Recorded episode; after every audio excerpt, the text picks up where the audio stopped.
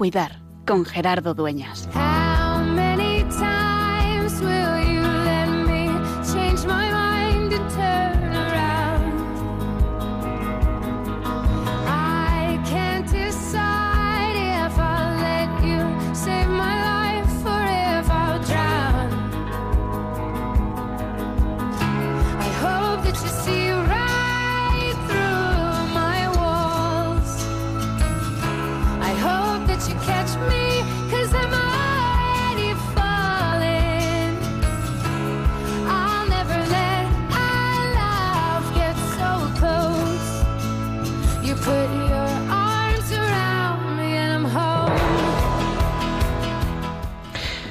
Este domingo anteayer, domingo de Pentecostés, nos sorprendía y nos dolía la noticia de que en la iglesia de San Francisco de Oubo, en Ondo, en el sureste de Nigeria, había un atentado en el que a fecha de hoy es difícil, todavía no están los datos confirmados, pero parece que al menos 39 personas han resultado asesinadas y entre ellos niños y también muchos eh, heridos y todos afectados. Una iglesia que estaba prácticamente llena para celebrar el día de Pentecostés.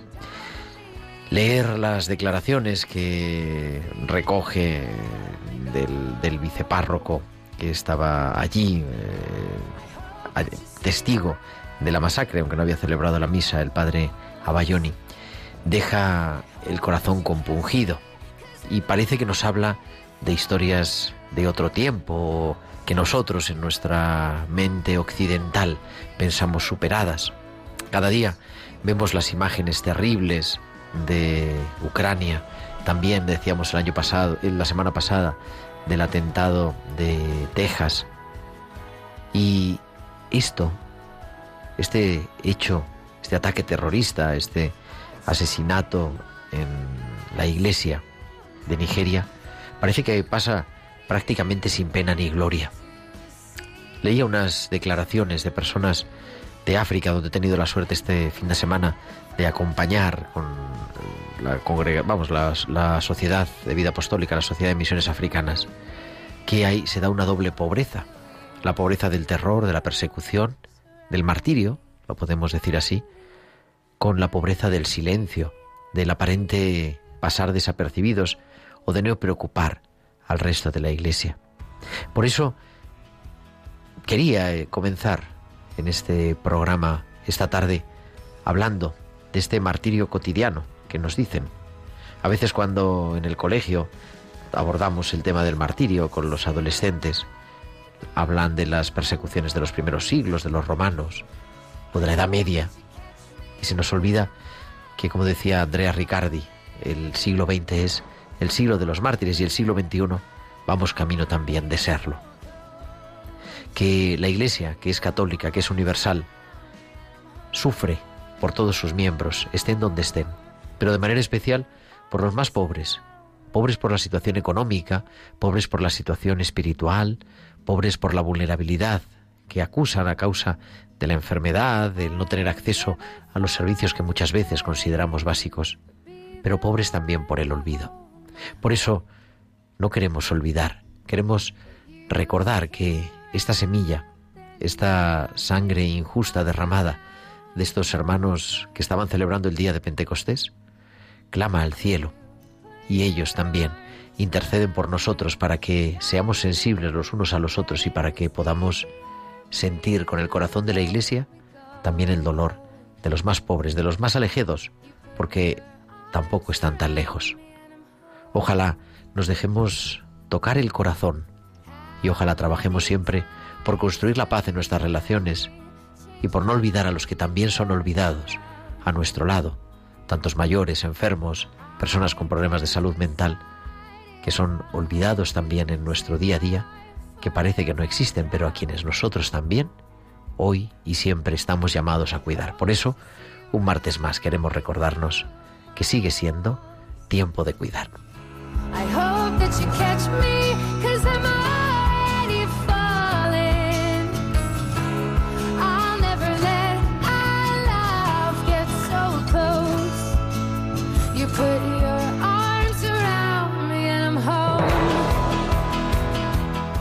Las 8 y 8, las 7 y 8 en Canarias. Muy buenas tardes, queridos amigos, y bienvenidos a una nueva edición, la número ya 186 de Tiempo de Cuidar, 186 martes, acompañándote de 8 a 9 de la tarde, de 7 a 8 en Canarias, en el programa de Pastoral de la Salud de Radio María. Estamos emitiendo en directo desde los estudios centrales de Radio María en Madrid, en el Paseo de los Lanceros, y con un equipo estupendo, capitaneado en los mandos técnicos por nuestro querido Juan Manuel González. Juanma, muy buenas tardes. Buenas tardes, Gerardo.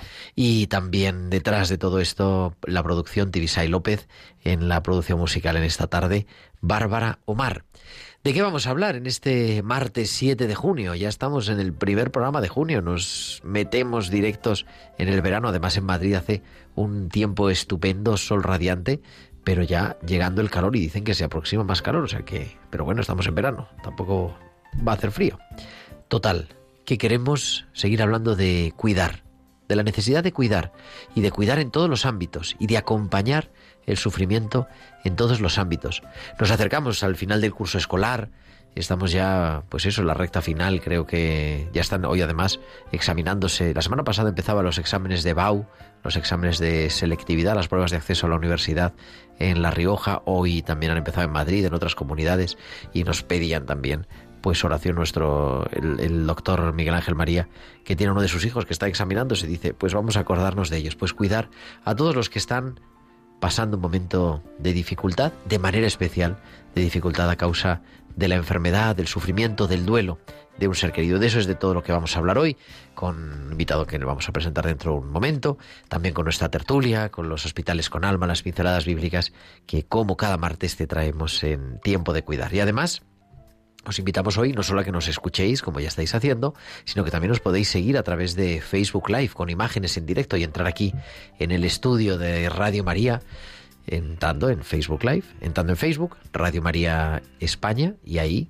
pulsando ver en directo, nos podéis encontrar con las imágenes en vídeo en directo. Y también os podéis poner en contacto con nosotros, aparte de por el chat del vídeo, por nuestro correo electrónico, tiempo de cuidar arroba radiomaria.es, tiempo de cuidar arroba radiomaria.es y a través de Twitter, arroba Radio María Spain. Podéis publicar vuestros comentarios con el hashtag almohadilla tiempo de cuidar. Y también nos podéis mandar vuestros mensajes de WhatsApp al número del estudio, al 668 594 383 al 668 594 383. Agradecemos a todos los oyentes que nos han escrito a lo largo de esta semana, que pues son un montón y que nos ayudan siempre esos mensajes a mejorar. Algunos los vamos contestando también a lo largo de la semana y les agradecemos saber que están, que estáis, que estás al otro lado ahí escuchándonos.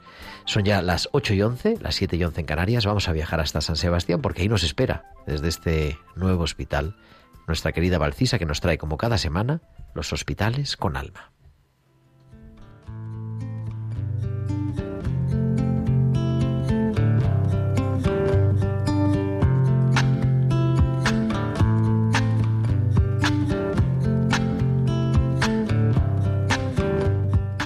Y tenemos ya a Valcisa que como cada semana nos trae a tiempo de cuidar sus hospitales con alma. Muy buenas tardes.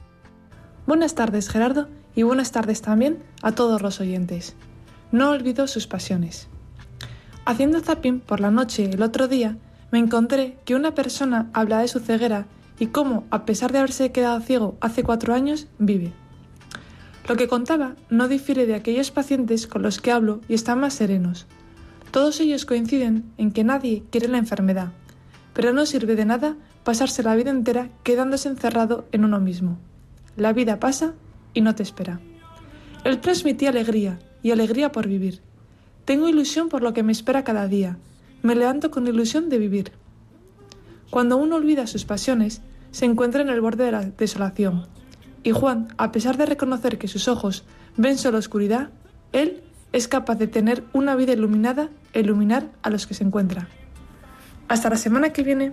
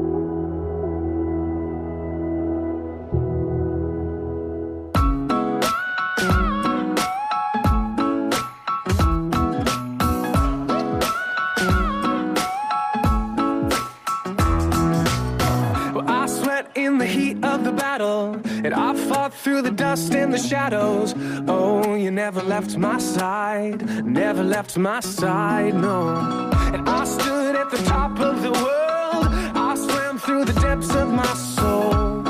No matter what I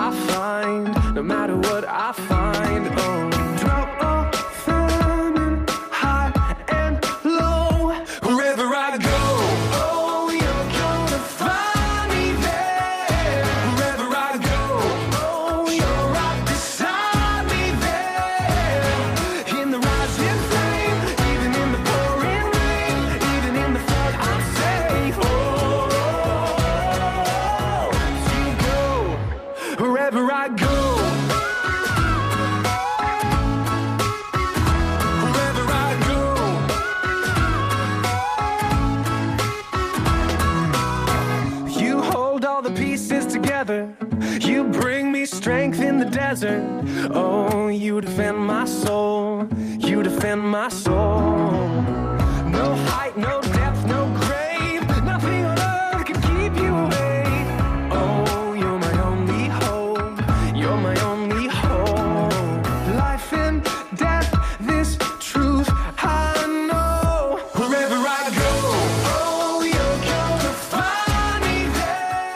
Las ocho y cuarto, las siete y cuarto en Canarias. Estamos en directo en Radio María en tiempo de cuidar en esta tarde del 7 de junio, escuchando Whenever I Go de Dan Bremes. Donde quiera que vaya, allí estoy, en lo alto o en lo bajo, elevando la llama o cayendo la lluvia. Allí estás tú, tú eres mi única esperanza. Y es que queremos hablar de esperanza, queremos hablar de cuidado, queremos hablar de apasionarnos por los demás.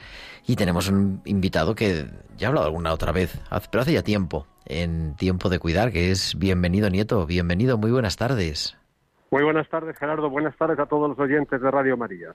Bienvenido desde el equipo nacional de la Pastoral de la Carretera de la Conferencia Episcopal Española, el director del secretariado también de la Pastoral de la Carretera de la Diócesis de Madrid y muchas más cosas, pero y casi, casi, casi capellán de hospital, pero estamos en trámites también para, para, ello, para ello.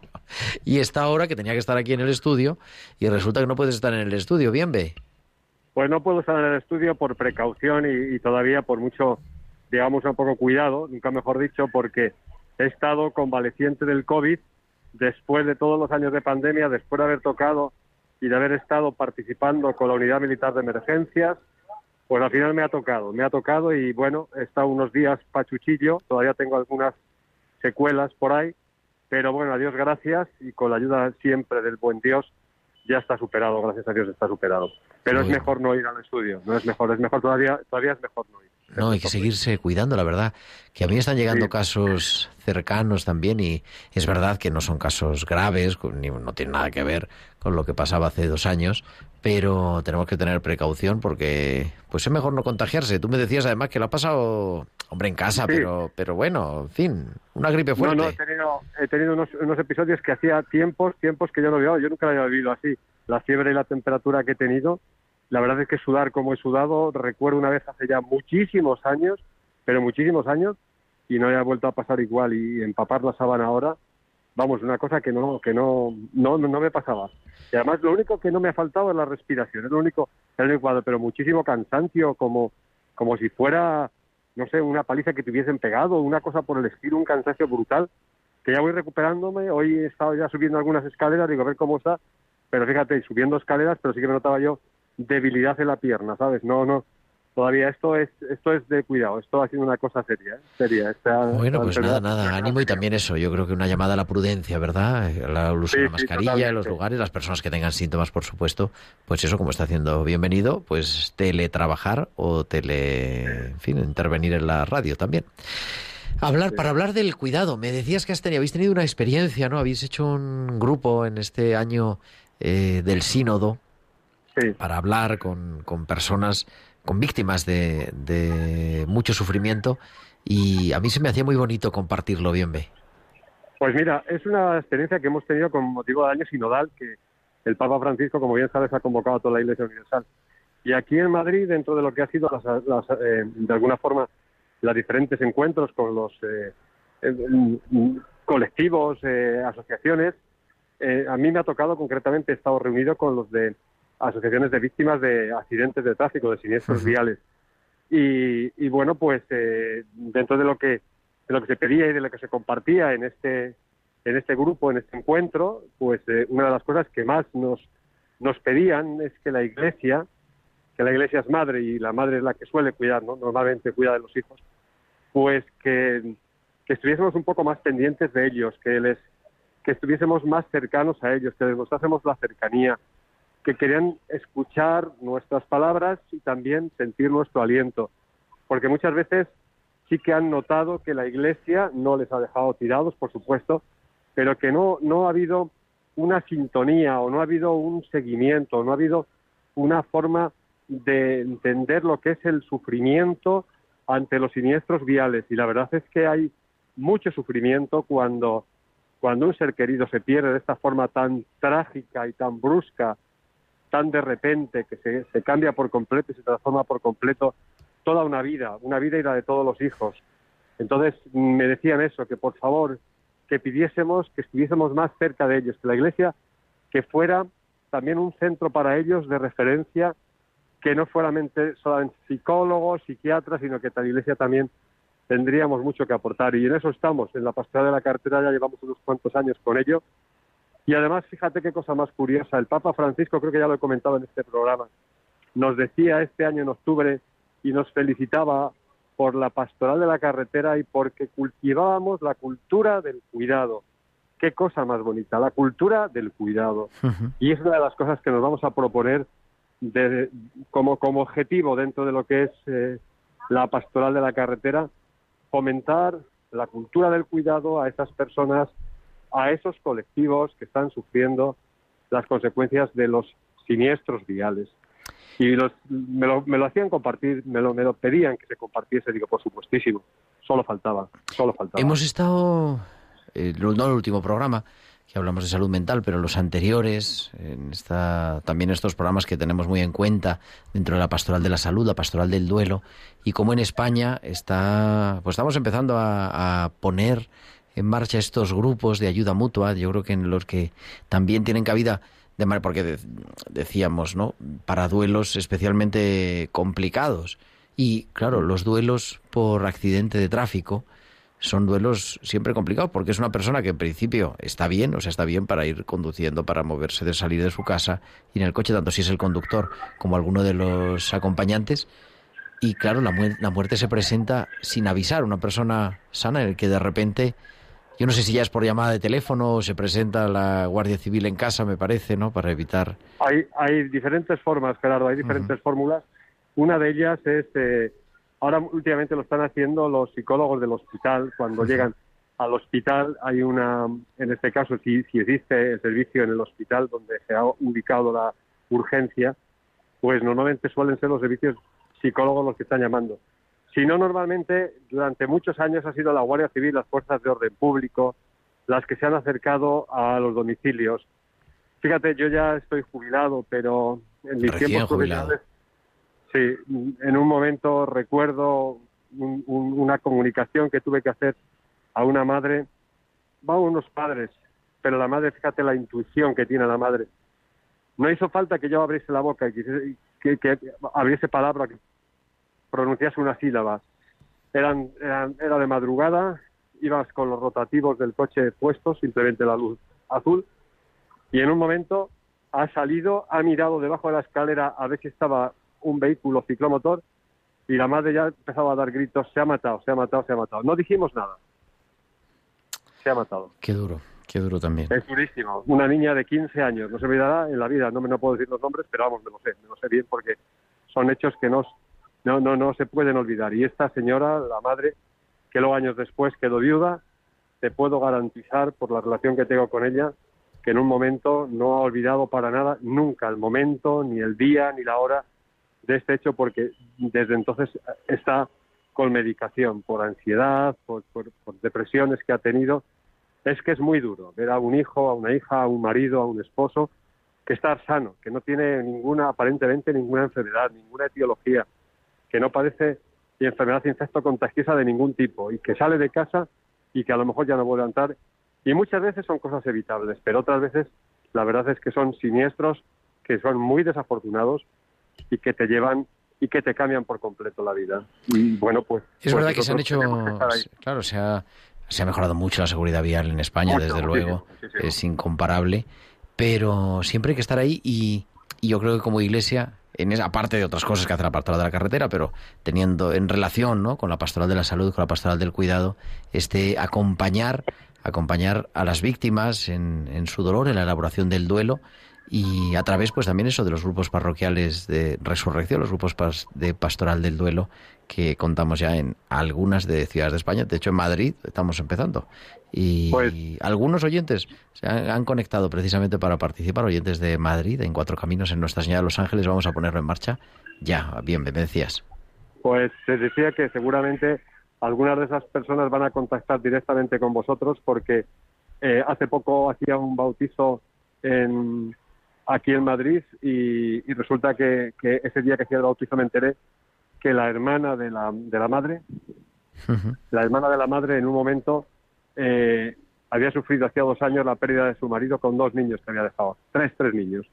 Y la verdad es que aunque había ido al psicólogo, iban al psicólogo y en un momento están yendo al psicólogo, cierto es que en un principio pues eh, no es suficiente, fíjate, eh, no es suficiente. Claro, cada uno tiene su cada uno tiene su espacio y es verdad el acompañamiento psicológico y psiquiátrico incluso personas que tienen que tomar medicación es importante pero no solo también el acompañamiento pastoral el acompañamiento espiritual de la iglesia Efectivamente. Que no solamente, me lo decía mi la madre, dice, es que no solamente es el acompañamiento psicológico, dice, es que es algo más. El otro día cuando, cuando entraba allí en la iglesia, cuando estábamos allí en la iglesia bautizándole a la niña, pues, pues eso me lo decía, dice, es que no solamente es ese acompañamiento espiritual, sino es también un acompañamiento que es el acompañamiento en la oración, el acompañamiento en, el saber compartirlo dentro de lo que es los espacios de la, de la iglesia, ¿no? Y, y yo, claro, no puedo estar más de acuerdo. La verdad es que no puedo estar más de acuerdo. Y de hecho, pues estamos, como te he dicho, estamos trabajando en ello y además en estas unidades, bienvenidas sean estas unidades de acompañamiento en el sufrimiento, porque realmente se hacen muy útiles y muy necesarias y muy prácticas.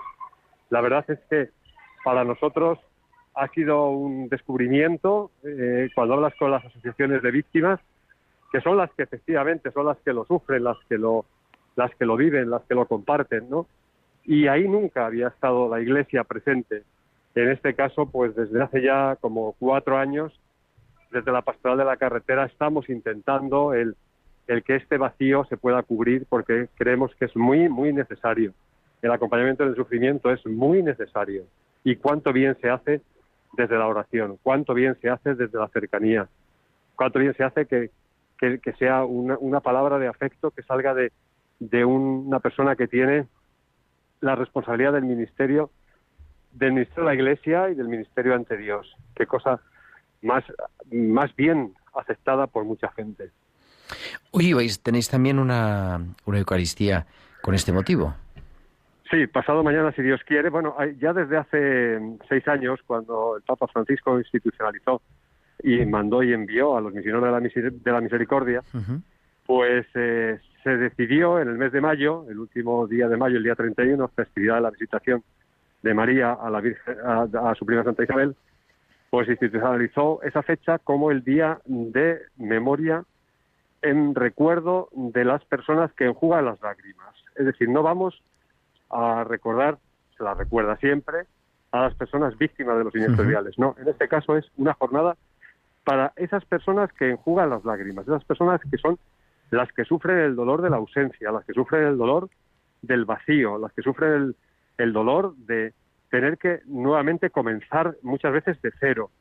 Y ese sufrimiento para las personas que lo han perdido, pero también para esas personas que han quedado pues en silla de ruedas o que han quedado con trastornos craneoencefálicos graves y que ahora mismo pues tienen un estado cuasi vegetativo y que día a día están allí con sus seres queridos, pues no, pues para todas ellas, recordando a todas ellas, solidarizándonos y desde la fraternidad de hermanos acompañarles en ese sufrimiento, en ese acompañamiento del, de, del- de lo que es el, el, el sufrimiento del, del vacío, pues vamos a tener una misa pasado mañana aquí en Madrid, porque por motivos de agenda no lo hemos podido tener antes, vamos a hacerla en recuerdo de todas esas personas que son las que jugan las lágrimas. Y, y, bueno, pues invitamos a todo el que quiera acudir, será, si Dios quiere, el próximo jueves, a- jueves 9, a las 11 de la mañana, desde la Basílica de la Concepción.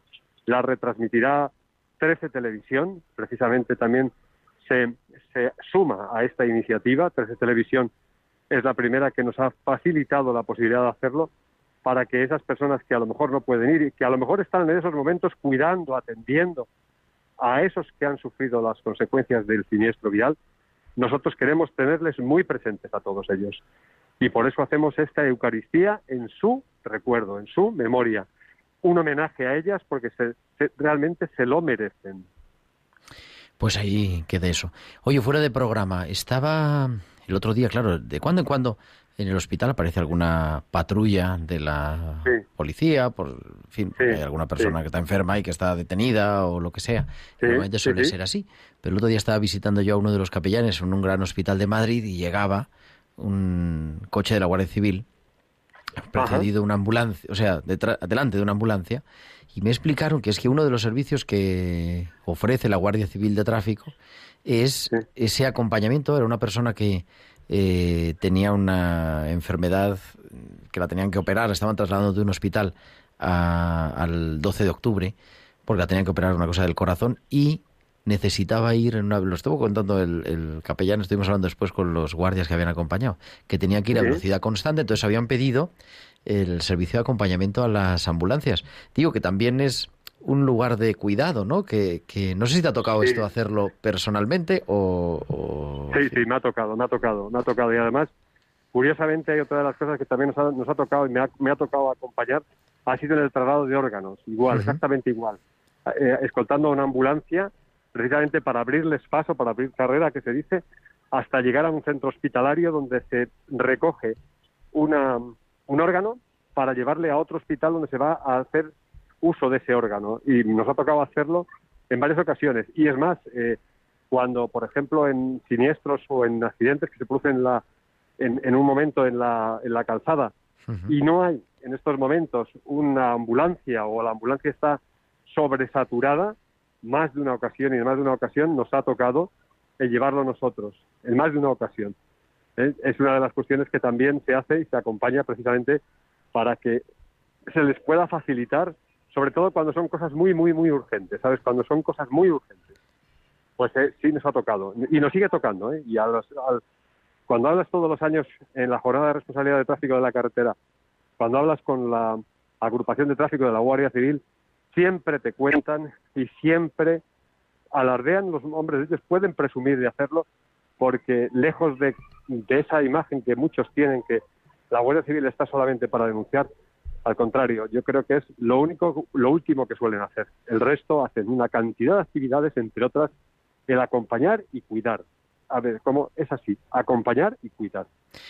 Pues con eso nos quedamos, querido bienvenido. Muchas gracias, mucho ánimo y nada, y trabajando juntos siempre por pues por cuidar a los demás. Cada uno es de su ámbito, pero siempre desde la iglesia.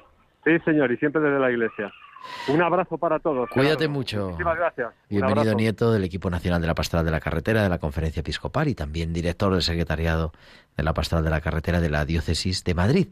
Y 8.33, 7.33 en Canarias tenemos las pinceladas bíblicas que nos trae, como cada semana, nuestra biblista de cabecera, la doctora Inmaculada Rodríguez Torné.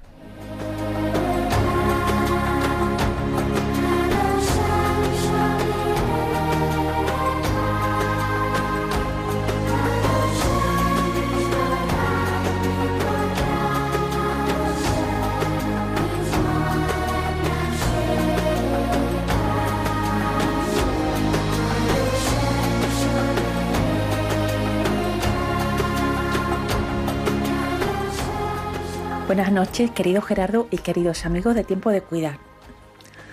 La semana pasada comencé con una pequeña introducción a las curaciones de Jesús. Es un tema importantísimo porque en la mayoría de sus milagros Jesús cura distintas dolencias como expresión de que el reino de Dios estaba actuando a través de él. En el primer milagro de curación vamos a retomar el Evangelio del domingo, el del ciego Bartimeo, que está en Marcos 10, 46 al 52. Recordamos, es un ciego con nombre y apellido conocido que se ponía a pedir limosna a la salida de Jericó, ese verde oasis que está bajando desde Jerusalén hacia el Mar Muerto, este apunte para los que hayan estado en Tierra Santa. Oye a la gente decir que pasaba por allí Jesús Nazareno, que ya tenía fama de curar enfermos, y como no le podía ver para dirigirse a él, se puso a gritar, Hijo de David, Jesús, ten compasión de mí. Pensaba que tenía que gritar mucho para llamar su atención ante el tumulto de sus discípulos y bastante gente que había, como dice el evangelista. Muchos le reñían, pero él insistía y gritaba todavía más. Le iba mucho en ello y ya había perdido la vergüenza de pedir. El Evangelio dice que Jesús se detuvo, se paró y dijo, llamadle. Es precioso seguir el texto como si presentes nos hallásemos, que recomendaba San Ignacio de Loyola. Bartimeo estaba sentado. Jesús se paró de pie y ordenó, llamadlo. Y le llamaron diciéndole, ánimo, levántate, que te llama. Me parece importante esa palabra de ánimo que los discípulos dan al enfermo. El ánimo viene porque Jesús se ha fijado en él, le espera y le llama. Dice Marcos que Bartimeo soltó el manto. Recordemos que en aquella época el manto era vital. Era con lo que uno se cubría durante el día y lo que servía de manta y abrigo durante la noche para dormir. Con esta expresión parece que se quiere decir que Bartimeo deja sus seguridades y va al encuentro de Jesús. Dio un salto, fue decidido, presto, diligente, imaginamos que feliz, y se acercó a Jesús. Qué importante es este movimiento. Jesús nos llama, nos quiere curar, pero está en nosotros el movernos, el salir de nuestra pequeña y caliente zona de confort para salir a su encuentro. Y la pregunta, ¿qué quieres que haga por ti? Si Jesús me hiciera ahora a mí esa pregunta, ¿qué le pediría? Quizás muchos también le pediríamos ver. Pensemos que lo primero que vio Bartimeo cuando recobró la vista fue a Jesús. Qué maravillosa visión. Y bueno, el final del pasaje, que es clave, le seguía por el camino, dice el evangelista Marcos.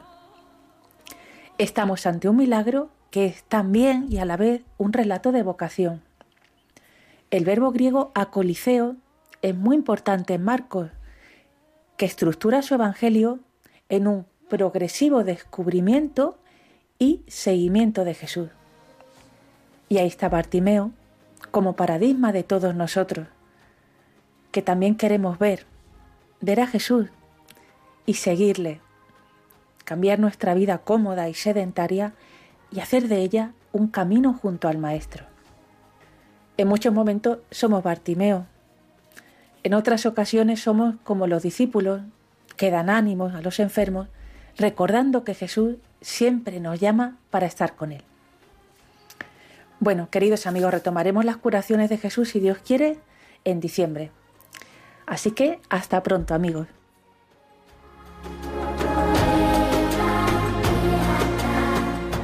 Es Inmaculada Rodríguez Torné que nos trae las pinceladas bíblicas, la directora de la revista Tierra Santa y 8.38, 7.38 en Canarias. Entramos ya en el tiempo de tertulia, en tiempo de cuidar. Thank you.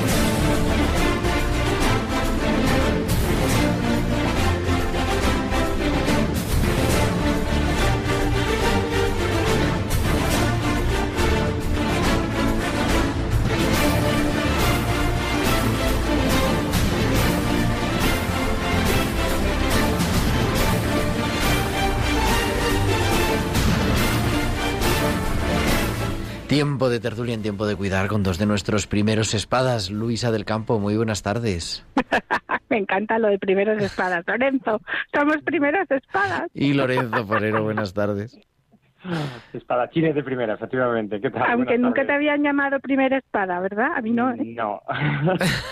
Pero bueno, tiene en que sí. Mejorando todos los demás, todo nuestro equipo de tertulianos, pero como... No, no, no, ahora no te arrepientas. Pero es verdad que... Queremos reconocimiento. Luisa del Eso, Campo de eso. vivetuvida.es y Lorenzo, que no, Lorenzo Forero, que no tiene web, pero se la va a hacer, se la va a hacer pronto. Te adopto en la mía. Lorenzo, yo te adopto. Hemos estado hablando de, bueno, de este, de otro tipo de cuidado, del cuidado de las víctimas de los accidentes en relación a la pastoral de la salud con la pastoral de la carretera a través de la pastoral del duelo y de más cosas. Nos hablan también, nos ha llegado información que en estos días está la son, eh, está en marcha los 40 días por la vida con diferentes misas blancas en, en toda España. Me parece que el próximo domingo es en Madrid, que es la misas para los sanitarios, pidiendo, bueno, pues por, por su trabajo, por su vocación y por la defensa de la vida. Pero, aparte de todo esto y lo que vosotros traigáis, yo quería hablar un poco de que estamos en el final del curso, en la recta final del curso que se nos echa encima y quería hacer un poquito de balance también de cómo lo hemos vivido. No sé, Luisa, que está ahí en la consulta día a día, un curso duro, pero que parece que bueno, que vamos recuperando con prudencia cierta normalidad. Sí, con mucha, mucha prudencia. Porque es verdad que han salido, yo creo, todos los cansancios acumulados y de todos los esfuerzos ¿no? que hemos hecho.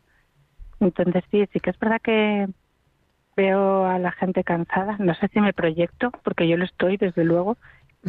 Eh, pero sí que es un tiempo, es verdad, de cuidarse. Y, y lo pregunto mucho en la consulta, ¿y qué haces para cuidarte?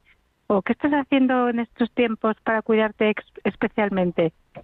Y a veces no es tan fácil, ¿eh? Nos cuesta contestarlo. Creo que nos cuesta menos cuidar a los demás que cuidarnos a nosotros mismos. Pues a veces sí. Yo sí, yo sí noto sí cierto cierto cansancio, ¿eh? Tanto en el hospital como en el colegio. Bueno, y en la curia también, pero eso no es cuestión de... pero es verdad, en el colegio, en el hospital se nota, ¿no? Se va acumulando el tiempo, el esfuerzo mantenido en el hospital, esfuerzo mantenido ya, que vamos camino de dos años y medio. Y, en fin, y, y- cómo, en, cómo encararlo, ¿no? Cómo eh, acercarse también a las vacaciones con un momento de recuperar la paz, de pensar, de poner en el centro lo importante, poner en el centro a Dios, Lorenzo. Un año más vuelve a ser verdad aquello de este año las necesito especialmente las vacaciones. ¿no? Este es el año en que más las necesito como el año pasado y el anterior.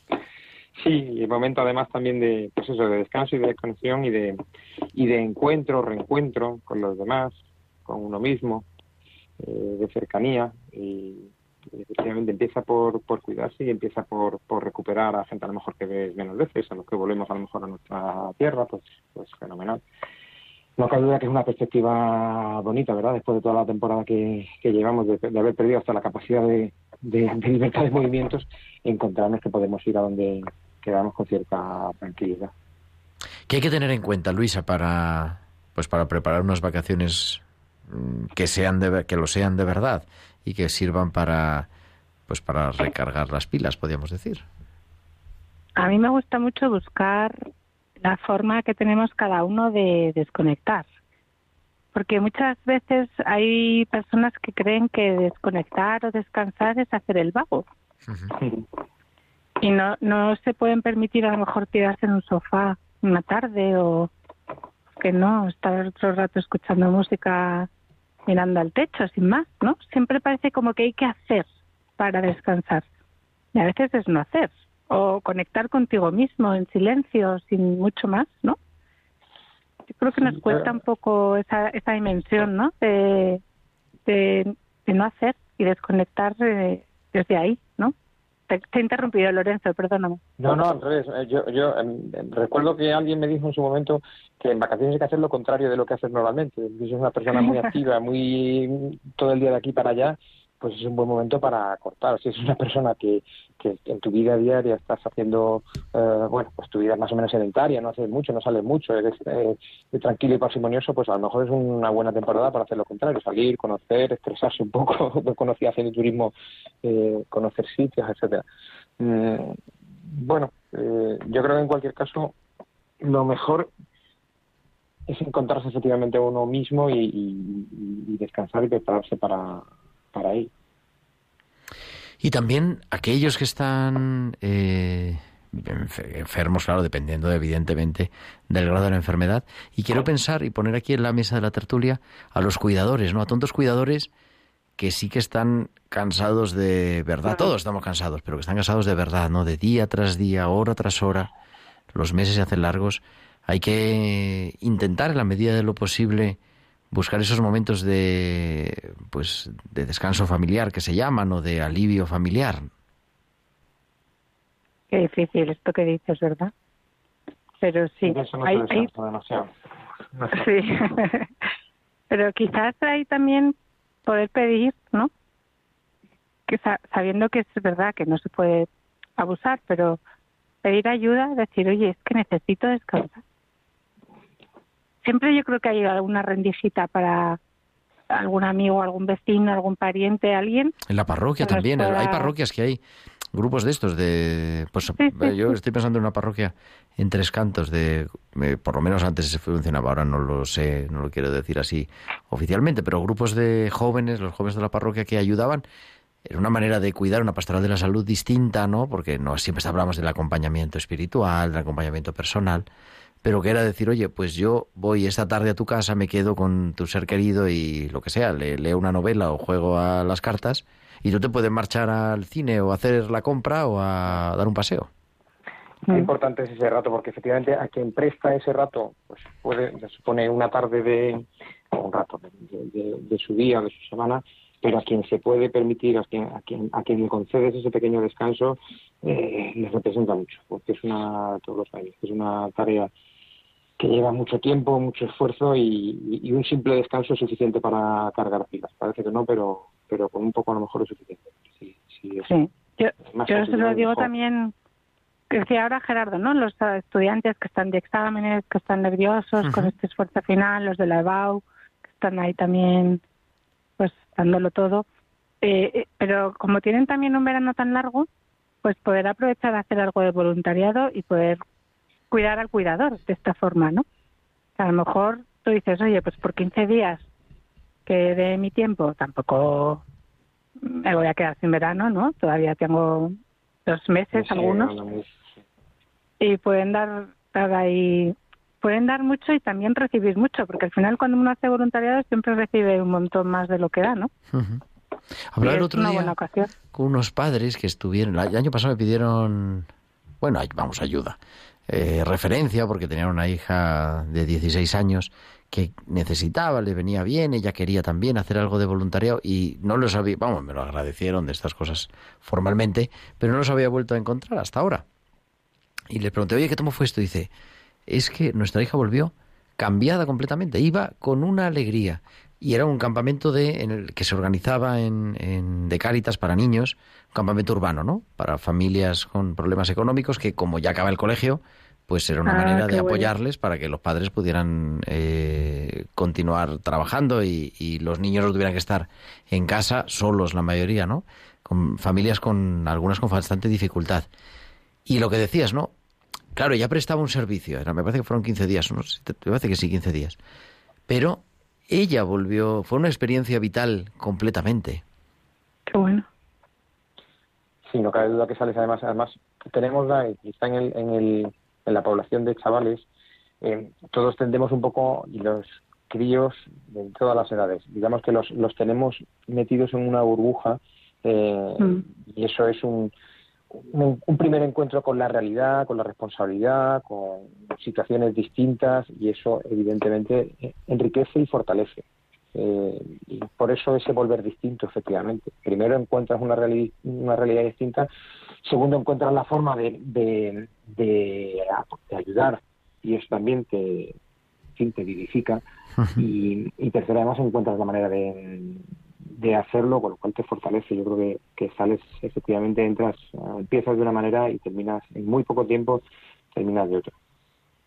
Y también es verdad que te lo pasas fenomenal porque yo cuando lo he hecho me he reído, Entre medios de me he pasado pipa, ¿no? Entonces, como que es gratificante decir, oye, estoy pasando bien, me estoy riendo, estoy haciendo un servicio, aprendo y encima le dejo, a- permito que otro se pueda ir a trabajar o a descansar un poquito o cogerse a lo mejor el turno de vacaciones, que si no, no podría.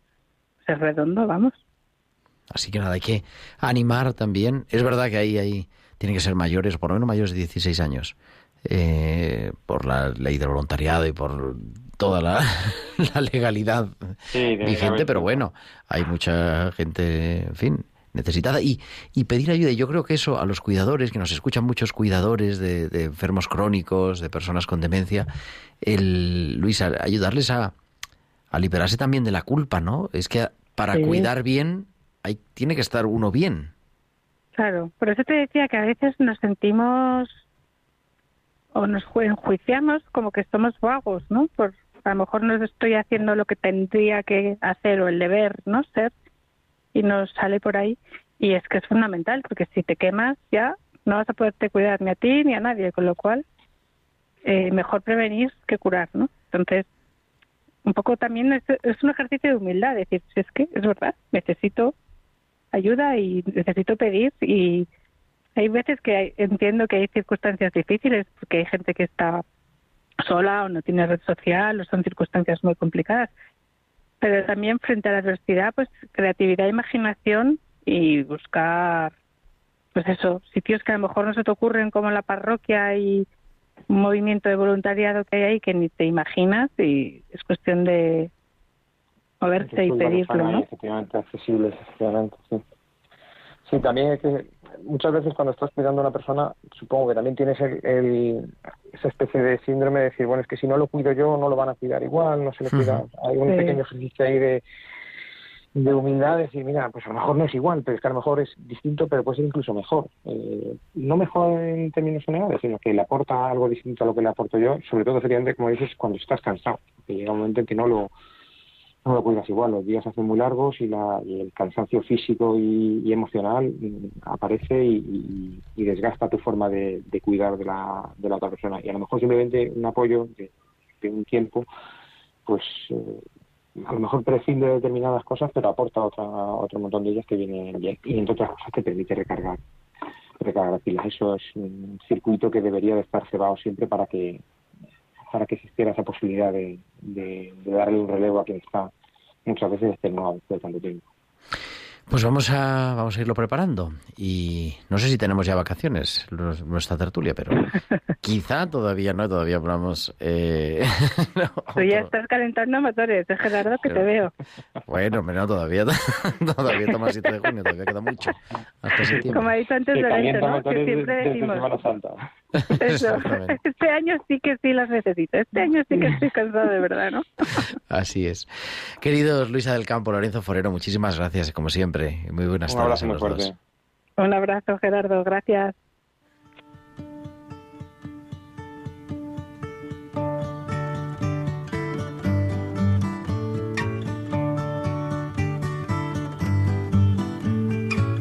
I listen to the wind, to the of my soul. Where I'll end up, well, I think only God really knows. I've sat upon the setting sun, but never, never, never, never. I never wanted water once. No, never, never, never.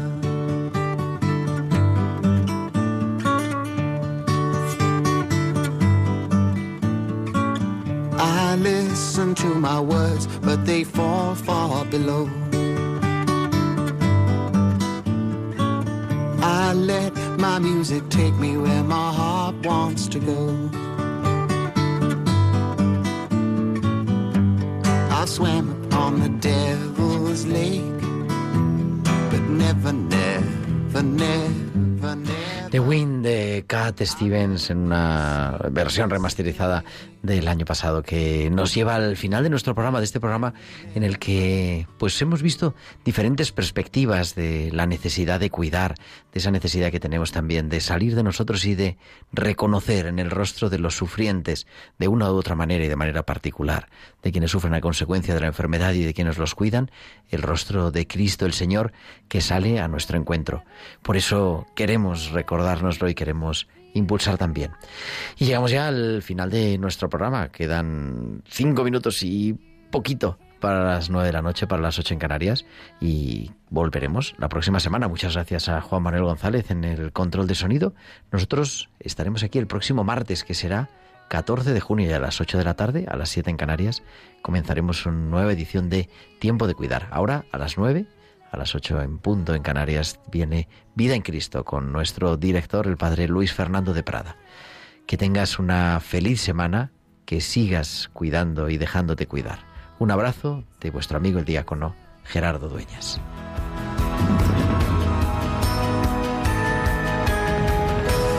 Tiempo de cuidar con Gerardo Dueñas.